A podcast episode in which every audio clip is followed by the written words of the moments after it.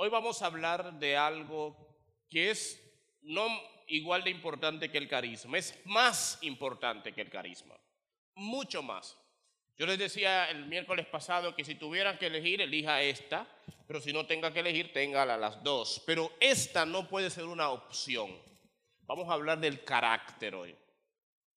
En 1945, en Estados Unidos, habían tres predicadores jóvenes que eran la tendencia, que eran los más reconocidos dentro de los predicadores.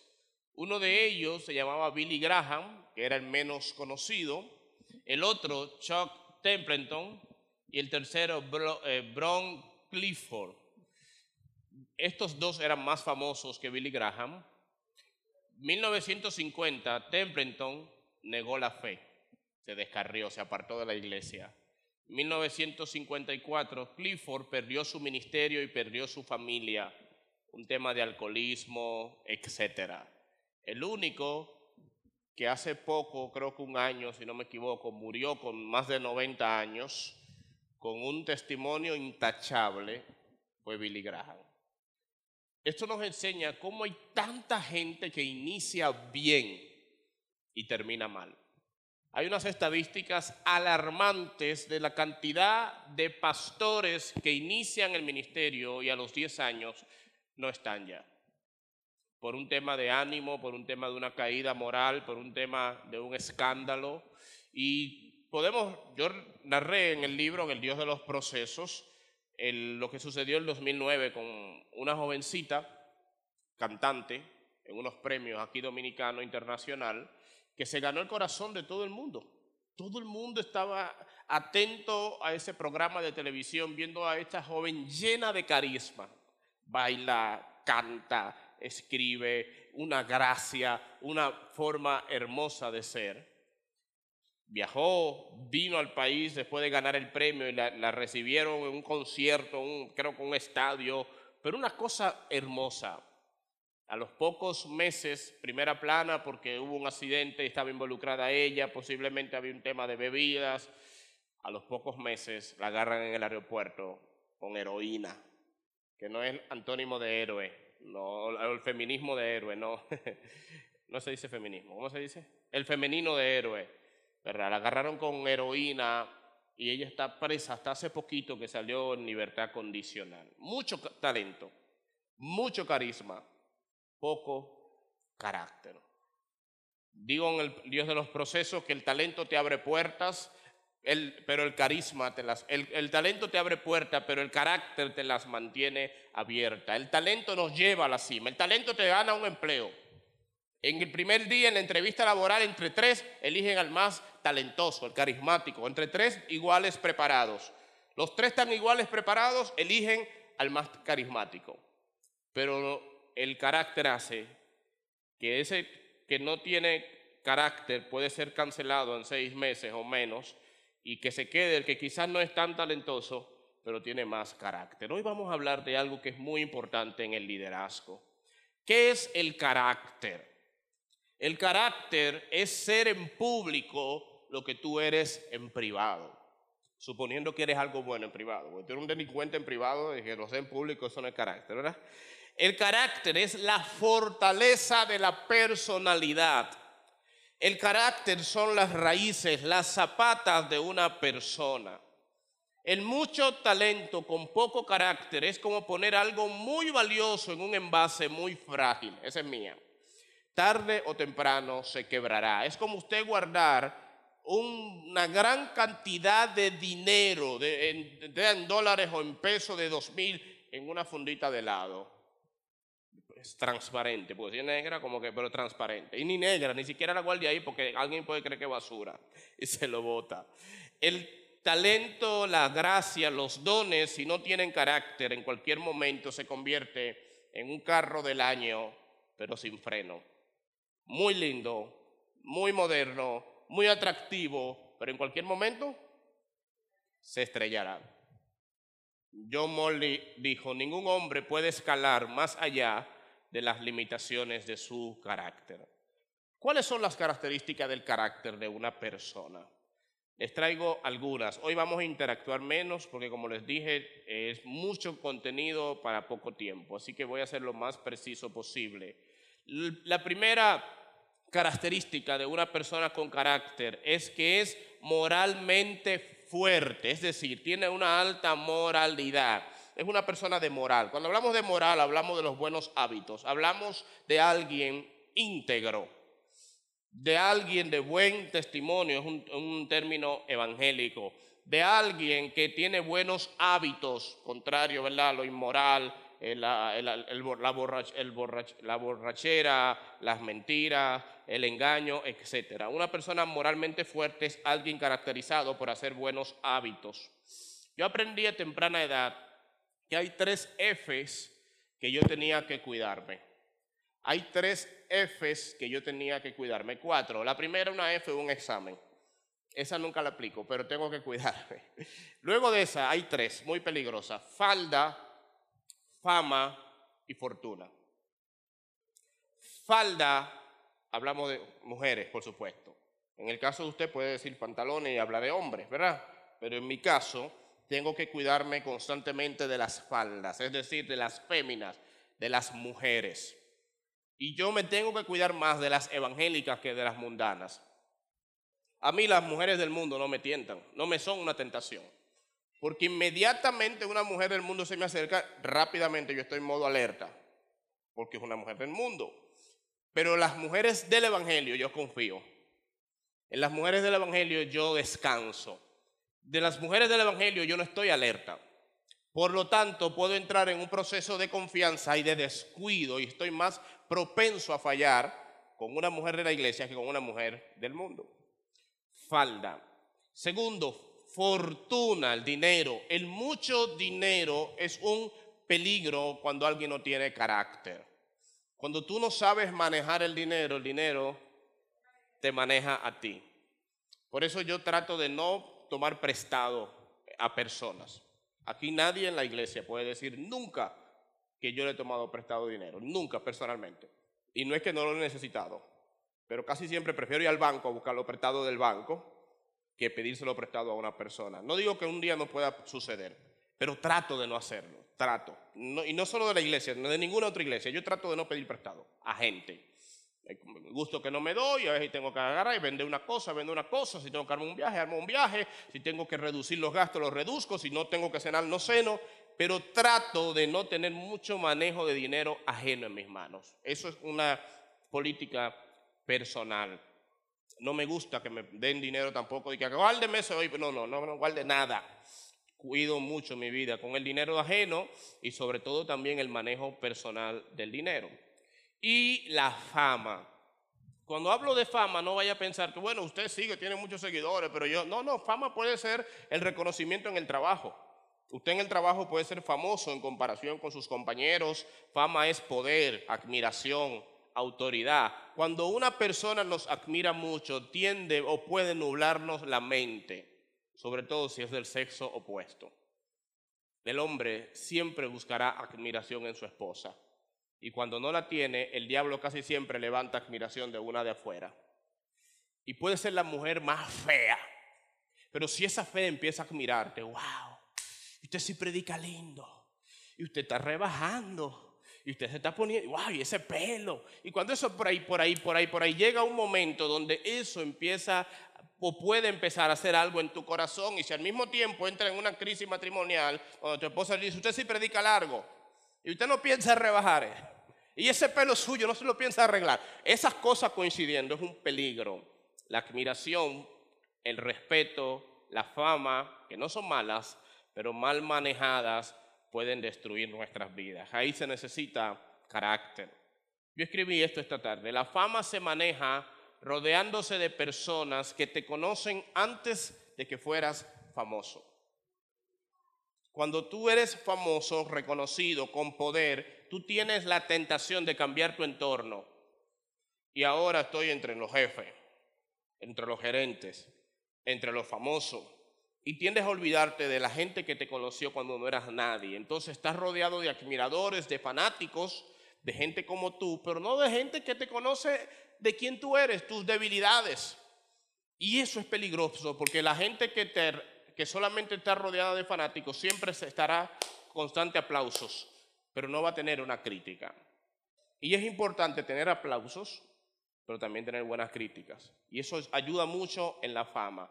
Yo debajo de un escenario siempre termino eh, en casa con mis viejos, en casa con mi esposa, y ellos me felicitan por las cosas que, bueno, que, que hice bueno y después me acaban con todo lo demás. Normal. Eso de papi no falla y no falla también de mi esposa. Gloria a Dios por ellos. La fama se maneja mejor teniendo personas a tu lado que te conocen antes de que fueras famoso. Segundo, la fortuna se maneja mejor honrando a Dios.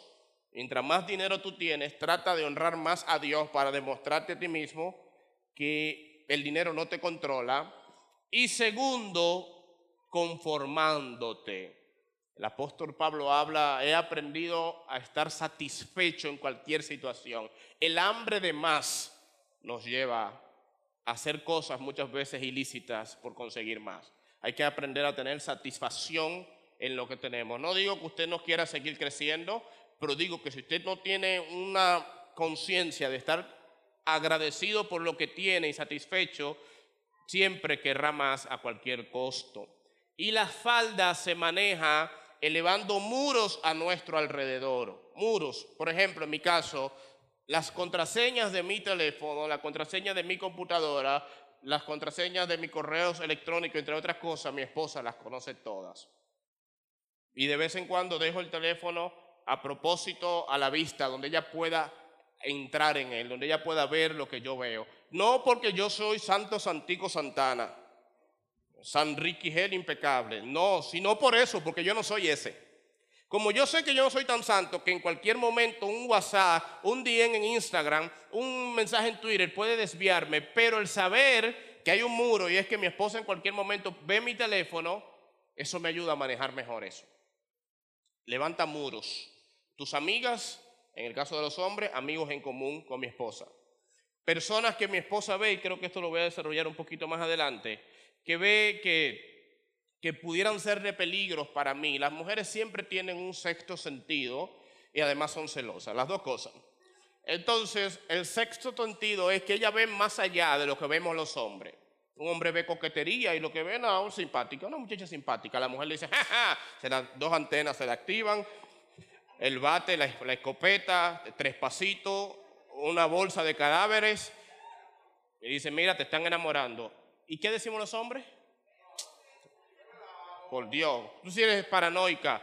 Es que ella es simpática porque quiere un cliente, porque me está vendiendo eso. Ajá, simpática, simpática yo, así era yo cuando no te conocía, simpática. Yo sé lo que ella quiere. Señores, yo he aprendido a no discutir ese tema con mi mujer. No estoy dando pie a las mujeres celosas. Amén, habla Señor, que tu siervo oye. No, no, no maneje su celo también, que los celos también motivan. Sí, a veces la mujer viene y te dice, que mira, aquella está enamorada de ti, y tú ni te das cuenta, pero después, hey, ¿cómo? Wow. Ah, pues yo gusto, déjame ver, y tú hasta tienes deseo. Mujeres que no pasaban ni por tu mente, ahora tú empiezas a mirarla por tu mujer. Entonces, maneje su celo, pero es otro tema.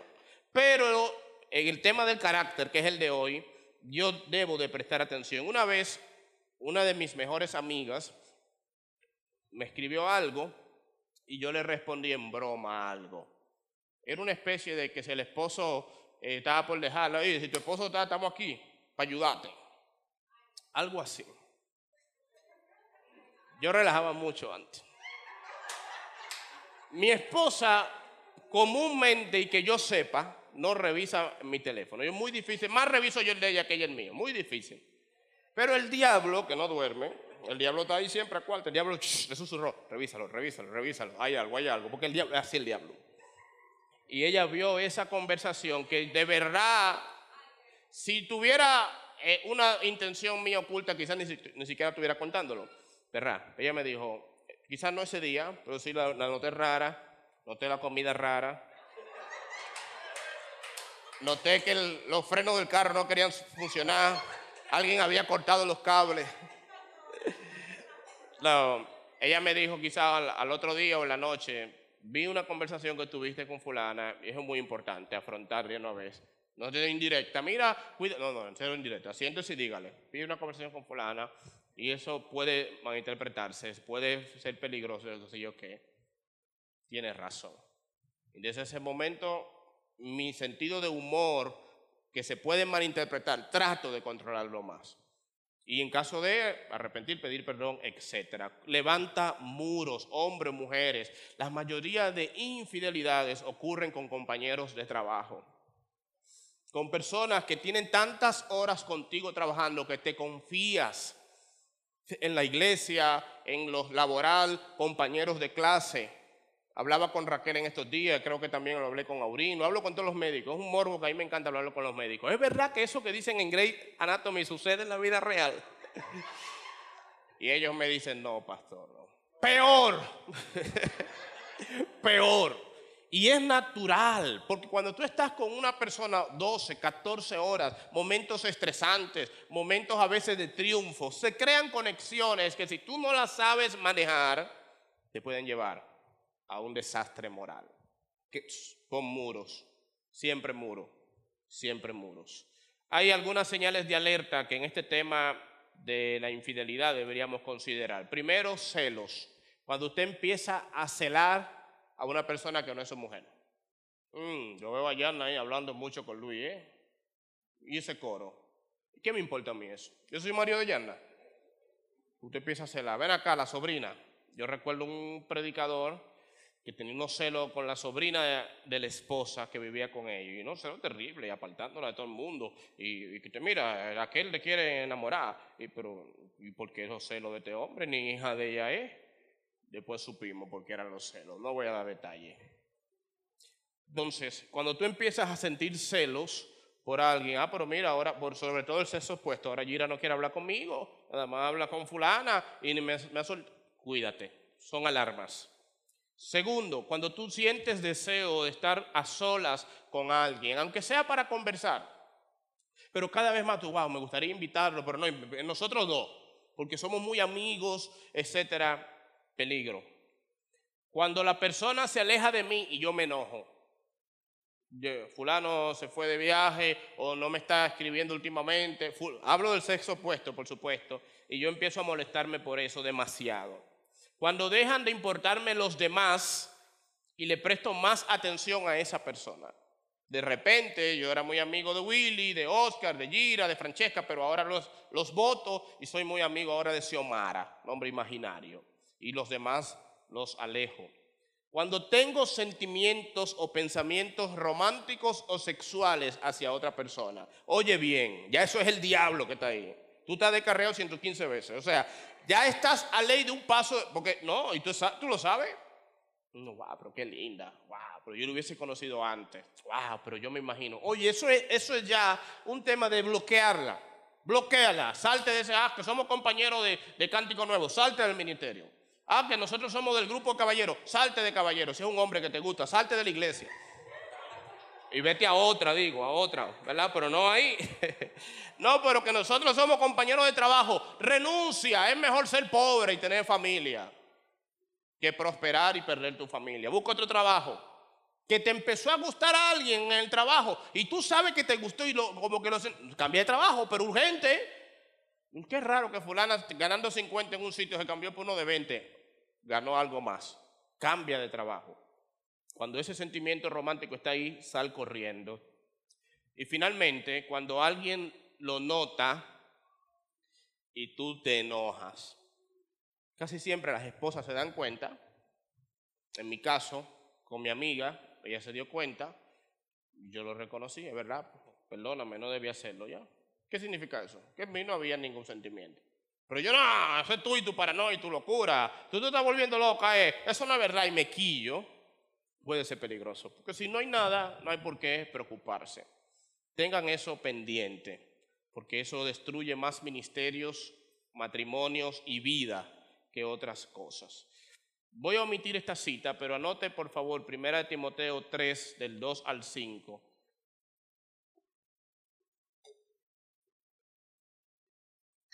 Y desglósela, estudiela en diferentes versiones Ahí está el centro del carácter de un líder. El carácter de un cristiano está desglosado en esta cita.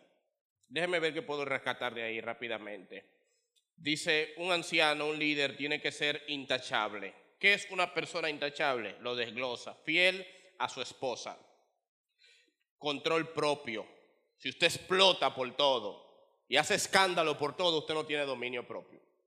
Usted necesita tener control propio. Ahora, María y yo hemos tenido dificultades a veces en público, en el mismo caso de eso de que yo abracé a una muchacha muy apretado que no debía abrazar, o me le acerqué a solas a alguien que no debía acercarme. Ella se puede enojar como es natural, pero nunca me hace un escándalo. Nunca. Nadie muchas veces ni lo nota. Se pone roja, pero eso usted que no lo sabe puede creer que es el, aire.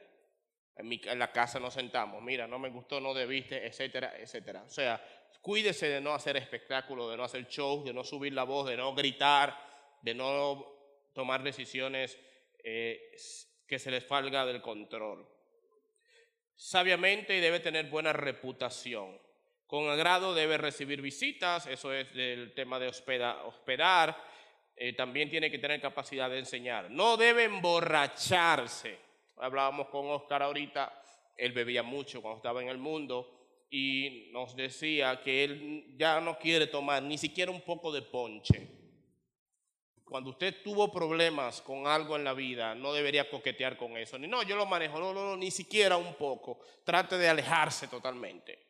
No debe emborracharse. Y esto aplica drogas, aplica alcohol, etc. No puede ser violento, tiene que ser amable, no puede buscar pleitos ni amar el dinero. Debe dirigir bien su propia familia, etcétera. Otro aspecto del carácter es la responsabilidad. Me gustaría que alguien lea, por favor, Mateo 5, 37. Responsabilidad. Mientras lo van buscando, yo le pregunto, cuando usted dice, allí estaré, ¿la gente confía que usted estará allí? Hágase este examen usted mismo. Cuando usted dice, a las 3 de la tarde voy a estar ahí, ¿la gente sabe que a las 3 de la tarde usted va a estar ahí? Cuando usted los casos que trabajan con, eh, muebles, como el caso de Clemen, con servicios, y usted dice, no, ese letrero, el caso de José, esas mascarillas, o esa cosa estará ahí el miércoles. Es, uno dice, va a estar ahí el miércoles, tú dices, bueno, si lo dijo fulano y te dijo el miércoles, para el jueves que viene del otro mes, considéralo. Ustedes saben que hay casos así, mecánicos, ebanistas, ¿quién más? Eh, los sastres, diseñadores, yo tengo un amigo diseñador, mi amigo Gary, que lo amo con locura. Pero para Gary hacemos un diseño, yo tengo que ir para su casa a amanecer ahí con él. Y eso era normal. mi amor, eh, yo no sé si casado llegamos a hacerlo o mi papá, hoy voy a amanecer donde Gary. ¿Pero por qué? No, porque le pedí un diseño hace un mes, no lo he entregado, no lo ha hecho. Yo sé que él me resuelve. Yo amanecía en su casa, yo amanecía a cada rato. Entonces, usted es esa persona que cuando dice a las tres, está a las tres, que cuando dice su palabra la gente lo confía como si fuera un contrato y no hay que grabarlo. Usted es esa persona que cuando tiene una tarea la hace. Usted es esa persona que asume responsabilidad o busca culpable. Mateo 5:37, ¿quién lo tiene? Yana. Cuando ustedes digan sí, que sea realmente sí. Y cuando digan no, que sea no. Cualquier cosa de más proviene del maligno. Nuestro sí sea sí, nuestro no sea no. ¿Por qué los cristianos no juramos? No es que jurar sea pecado. Te lo juro, ay, pecaste. No, no. Es que Dios quiere que la palabra de un cristiano sea tan seria que usted no tenga necesidad de jurar. Que cuando usted diga, sí, yo estuve ahí, júramelo por tu madre. Cuando alguien te dice júramelo es porque tú no tienes una palabra de verdad o esa persona es loca. Que pueden darse caso, ¿verdad? Entonces tú debes ser esa persona que cuando, señores, yo estoy en un nivel en mi vida ya, que yo planifico el tránsito. ¿A qué hora es la reunión? A las 3 de la tarde. Yo voy a salir de la emisora a la 1, de, ahí a allí hay un tráfico de dos horas, no, no, no, tres y media. O sea, yo no puedo decir que voy a estar a las 2 de la tarde. Cuando salgo a la 1 de la emisora, en lo que bajo me dan 1 y 15. Y yo sé que hay una hora y media de, de tráfico. Ay, llegué tarde por el tráfico. Pero usted no sabe que en esa hora hay tráfico y que esa ruta es con el tráfico. Hay elementos de un día, hay situaciones, pero hay personas que tienen la eh, fama, que tienen la fama de ser impuntuales, irresponsables. Yo dejé de estudiar piano, y no, no debería ser una excusa, pero adolescente al fin, porque el profesor faltó dos veces a clase consecutivas, sin avisar. Cogí un pique que al sol de hoy todavía no me entra ninguna nota nueva eh, desde ese día. Me quedé en ese nivel. La irresponsabilidad es una debilidad del carácter. Sacrifíquese. Cuando usted dio su palabra, mi mamá siempre dice que el que debe paga o ruega. Usted llama, mira, no puedo pagar, pero no, no apague el teléfono. No diga, mañana te pago. Usted, usted le va a entrar un dinero mañana. No, pero yo creo que... Responsable. Próximo. Constante. Santiago 1.8. El hombre de doble ánimo es inconstante en todos sus caminos. Santiago 1.8. Una persona de poco carácter, que es inconstante, siempre deja las clases por mitad. Son esas personas que todos los cursos inician, pero no terminan. Son esas personas que, ¿qué es lo que hay? Un discipulado, un plan de lectura. Vamos a leer un libro este mes, vamos a hacer ejercicio. Ellos siempre empiezan, pero nunca terminan. Enero está lleno de metas. Son de esa gente cuando van al gimnasio en enero, yo quiero inscribirme. Le dicen, ¿cuál es su plan? ¿Qué plan tiene eh, por la primera semana de enero? Sí, está bien. Y lo inscriben en ese plan. Son gente que siempre están dejando cosas, cursos, ministerios, libros, tareas, proyectos. Siempre están iniciando, pero nunca están terminando. No duran ni tres años en un trabajo, en una vivienda, en una iglesia, en un matrimonio o en un curso. Inconstante. ¿Por qué? Porque a ellos los mueve la pasión, los mueve iniciar cosas, los mueve el fuego del inicio pero no los mueve el compromiso. Hacen las cosas por sentimientos y no por responsabilidad. Eso es falta de carácter. Hay cosas que a mí no me gustan, pero yo no la hago por gusto, lo hago porque es mi deber. Este para mí es un año sumamente, y perdonen lo inmodesto que voy a sonar, pero sumamente de crecimiento para mi vida. Porque por años nunca duré un mes en un gimnasio. Nunca. Nunca. Y estuve en tres. Tres gimnasios buenos con amigos. Nunca duré un mes. Empezaba. Y después postergar la alarma. Vuelvo otro día. El ejercicio físico para poco es provechoso, dice la Biblia. Hay cosas más importantes que hacer. Las mujeres prefieren inteligencia, músculo. Y uno empieza por ahí a teorizar. Esta semana tengo ya tres meses o dos meses consecutivos yendo con mi esposa de lunes a viernes al gimnasio, lloviendo, con frío. Hoy por, la gripe, porque estoy un poquito agripado. Pero he roto una meta que yo mismo me impuse, ser constante en algo. Y además que edifica mi matrimonio. Estar juntos en algo nos ayuda también. La otra cosa que yo no era habitual eran los planes de lecturas. A mí me encanta leer. Yo leo, yo me leo un libro por semana, pero a mí no me gusta leer devocionales. No me gusta. Pero he encontrado en los caballeros, o no en los caballeros, en tres caballeros, ¿verdad? Eh, William, José y Robinson. Y los demás caballeros que están aquí que sufran por dejarnos solos. He encontrado en tres o cuatro caballeros personas que quieren también leer la Biblia, leer un devocional, que no pasa ni siquiera de cinco minutos por día, que uno se lo pierde en Instagram, en Facebook, etc. Compartir con ellos un comentario de lo que leímos y que ese devocional está conectado con dos o tres versos bíblicos. Así que por más o por casi un mes estoy leyendo diario un devocional, diario dos o tres versos bíblicos, que hay días que yo podía leer un buen tiempo la Biblia y hay días que no lo leía. Ahora es diario y diario tengo un proyecto en común con otros hermanos de la iglesia. Para mí es crecimiento personal, porque nunca leí un plan de lectura completo. A mí nadie maneja mi lectura, yo leo lo que yo quiero y cuando me dé la gana. Eso decía yo. Nunca leía la Biblia todos los días y ahora lo estoy haciendo. Entonces, usted necesita decir en cuáles áreas yo he sido inconstante. Me falta el inglés. Ese será el testimonio del año que viene. En cuáles áreas, cuáles cursos yo he dejado por mitad. ¿Cuál ministerio en la iglesia yo me inscribí y después no hice nada? ¿En cuál actividad de la iglesia yo dije cuenten conmigo y no hice nada porque que yo no estaba a cargo, me quité? ¿Cuál cosa de mi vida yo empecé y no la terminé? Usted debería hacerse esa pregunta y como una disciplina personal, terminarla, para usted crecer a usted mismo. Voy a terminar con esto por hoy. Como les dije, el próximo miércoles hacemos la segunda parte y desglosamos un poquito las cosas que se queden. Una persona de carácter es una persona que confronta. Y esta parte a nadie, no a muchos le gusta. Nunca niegues tu propia experiencia y convicciones por mantener la paz y la calma, dijo Dab Amford, parece ruso ese nombre. Yo tengo una debilidad en esta área. Una de las áreas mías más débiles, tengo varias, pero una de las áreas mías más débiles como líder es el área del confrontar a otros. A mí no me gusta la confrontación. A mí me, yo soy un hombre de paz en todo el sentido de la palabra. Pero hay cosas que tú necesitas confrontar con alguien. Y eso es parte del carácter, no se puede evadir.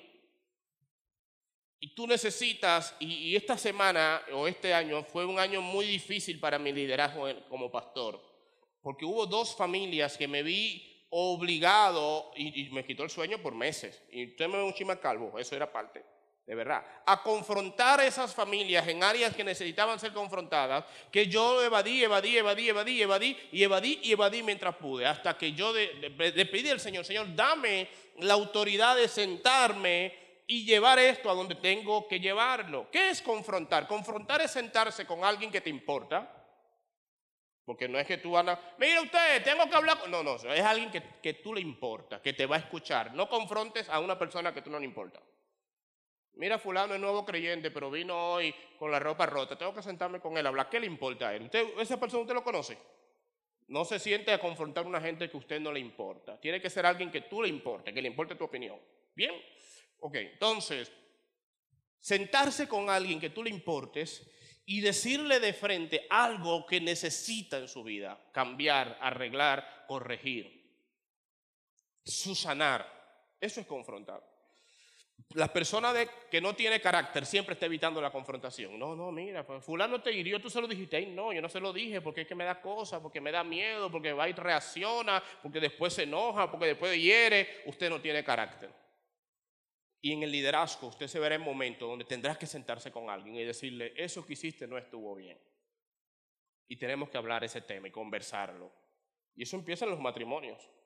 Eso empieza con los hijos. Hay padres que los hijos hacen de todo y no, no, es que cada vez que yo le digo algo, ¡ah! yo prefiero no decirle nada. Te falta carácter. No, y tu esposa hizo, sí, sí, pero usted sabe la cantidad de maridos que me hablan, mi pastor, hablé con mi mujer porque que si yo qué que patatín. Yo como que soy yo que me acuerdo con tu mujer, ¿verdad? habla usted, usted no que coge gusto con su mujer. Yo hablo con la mía. Entonces usted tiene que tener el carácter como hombre y como mujer. Viane abrió los ojos así como que, ¿qué pasó? Yo espero que ella no haya entendido nada de eso. Usted tiene que sentarse con su hombre o con su mujer y decirle, mi amor, estoy enojado contigo, estoy herido contigo, estoy triste contigo, no debiste. Y confrontar su pareja, confrontar sus hijos, confrontar su gente. En los liderazgos también, pastor. A mí Gira y William no me puede llamar. Mire, hable con fulano. Pero hable usted, ustedes son los pastores de jóvenes. Raquel, hable con fulano, hable con Salatiel, que no se pone corbata los dos. Pero hable usted, usted no es la líder del cántico nuevo. Hable usted. Este es un ejemplo, ¿eh? no te ponga corbata. No, que hable con los servidores, pero ah, con Ana María es un pleito constante. Mi amor, escríbelo tú, que cuando tú le escribes, la gente te hace caso. Escríbalo usted también para que le empiecen a hacer caso. Y, le, y me ha pasado Oye, que nadie la lee. Y me han llamado par de, par de líderes y que, pastor, pastor, ponga ese anuncio que usted le hacen caso. No, gánese el caso usted también. Entonces, no, usted tiene que tener, yo claro, yo le ayudo en algún momento, le puedo ayudar en su matrimonio, le ayudo en su liderazgo, porque para eso estamos también. Y hay momentos donde se requiere un poquito más de autoridad. Pero hay cosas que usted tiene que confrontarla con su gente. Ahora, algunos principios rápidos de confrontación. Número uno, nunca confrontes cuando estés herido. Esto es para una charla completa, pero no puedo pasar esto porque mañana se empiezan a armar lío aquí en la iglesia, confrontándose unos con otros. Deja pasar el pique. Deja pasar el pique. Yo le contaba a Ana María en estos días que yo cogí un pique con cántico nuevo hace como un mes por algo. Y yo escribí un estudio bíblico para arreglarlo a todito. Y le dije, el sábado después del ensayo tenemos una conversación, ¿te acuerdas, verdad? Y vino el ensayo. Yo estoy sentado aquí, me tiré mi ensayo entero ahí esperando, con mi lista aquí. Yo agarré esa lista y le añadí, le quité un estudio bíblico ahí, de punto por punto, para arreglarlo a todo. Y cuando terminó el ensayo, gracias a Dios, terminó faltando como 10 minutos para el toque de queda. el mismo Dios. Dios me libró de mí mismo, porque yo no iba a hablar como un pastor, iba a hablar como alguien que está quillado, heridos, herido. Dios me libró. ¿Saben qué ha pasado? No hablé nunca nada de eso, se quedó. Y Dios ha ido poniendo las cosas como en orden, ha ido corrigiendo, se ha ido susanando, etc. Entonces, hay cosas que tú puedes confrontarlas, pero no es el momento. Déjala pasar. No es, ahora. Mira, escríbelo para que no se te olvide si son importantes. Fulano me hirió en el trabajo, me habló mal, mi esposa me dijo esta cosa, el, hermano hizo tal cosa. Yo creo que es personal. Tengo que hablar con él, pero ahora no, que estoy herido. Y si hablo herido, no hablaré yo, hablarán mis heridas y las heridas hieren. Personas heridas hieren a las personas. ¡Wow! ¡Qué frase, Dios mío! Número dos, evite la confrontación delante de los demás. La confrontación no se da en público, salvo que sea demasiado, demasiado urgente. Son excepciones. La, gente corrigiendo a los esposos como que usted, como es que hijo suyo. Ven acá, que venga, te dije. Por la mujer que me habla así a mí. Yo caigo preso, najayo. Y no le voy a decir por qué. Párese derecho. No, usted no tiene hijos. Habla para hombre, para mujer y en el liderazgo también. No, no, no, en público no. Mira, fulano, ayer dijiste, hiciste. Hay cosas que a veces, hay gente, una vez en, Puerta de Bendición, un hermano, ¡eh, mi pastor, pan! Y me dio un, tabanón así. Hasta a mí me dolió de nuevo recordarlos. Delante de la, dije mi pastor, pan y un tabanón. Yo me quedé. Yo me reí. Nos sentamos porque nos sentamos. Pero no ese día, porque ese día lo hubiese devuelto el pecosoño ahí. Entonces, día después, sin gente, le dije, viejo, así no. Tú y yo podemos ser amigos, podemos tener confianza, pero hay una autoridad y un respeto, por lo menos delante de la gente. Yo, yo creo que me he ganado tu respeto. Señor pastor, me pasé, pasó ahí. No lo hagas dentro de lo posible delante de la gente. Tercero, no conviertas la confrontación en una discusión. Esto no es un debate. Digo, vamos a discutir. No, que yo, que tú estás mal. No, que usted que está mal. No, que usted que. No, no, espérate, espérate. Yo vengo a darte un consejo. Y tú no lo quieres asumir. Eso no hay que pelear por eso. A mí me hirió que tú antes de entregar dijeras, Riquito. Con ustedes, Ricky. Yo no me llamo Riquito, yo me llamo Ricky. No, pero usted me dijo a mí, Raquelita. Sí, mi amor, pero no, no, no, ah, pues, no hay problema, perdóname, escúchame. No hay problema. Ya, y deje eso así, porque esto no es un debate.